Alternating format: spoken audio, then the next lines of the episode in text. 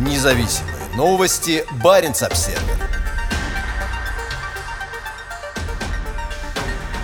В Мурманской области расширяется комплексная система видеонаблюдения – Власти называют это проектом «Безопасный город». До конца года в Мурманской области будут установлены и подключены к технологии распознавания лиц 1658 камер видеонаблюдения. Мурманск – один из пилотных российских городов, в котором будет действовать система в духе Джорджа Оруэлла, задачей которого станет отслеживание перемещения его жителей. В понедельник министр цифрового развития региона Александра Никипелова озвучила масштабы предстоящей программы. В Мурманской области уже работают тысячи 1400 камер наружного видеонаблюдения. К концу 2022 года появится еще 1658 камер по 868 адресам. Первые 600 камер будут подключены 1 сентября этого года, сообщила министр. Камеры будут связаны в единую сеть, управление которой осуществляется из нового центра системы видеоаналитики, расположенного в здании бывшего генерального консульства Норвегии на улице Софьи Перовской в центре Мурманска. Платформа управления видео на базе компьютерного зрения позволяет анализировать видеопоток со всех подключенных камер и распознавать людей в кадре, сравнивая их с загруженными базами данных. В системе также есть возможность возможность воспроизведения и разбора событий, а также поиска по определенному человеку.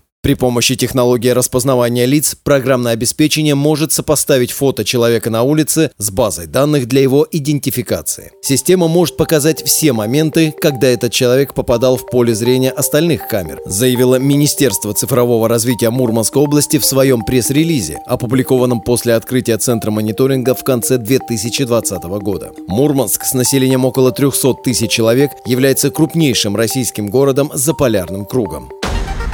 Независимые новости. Барин обседный.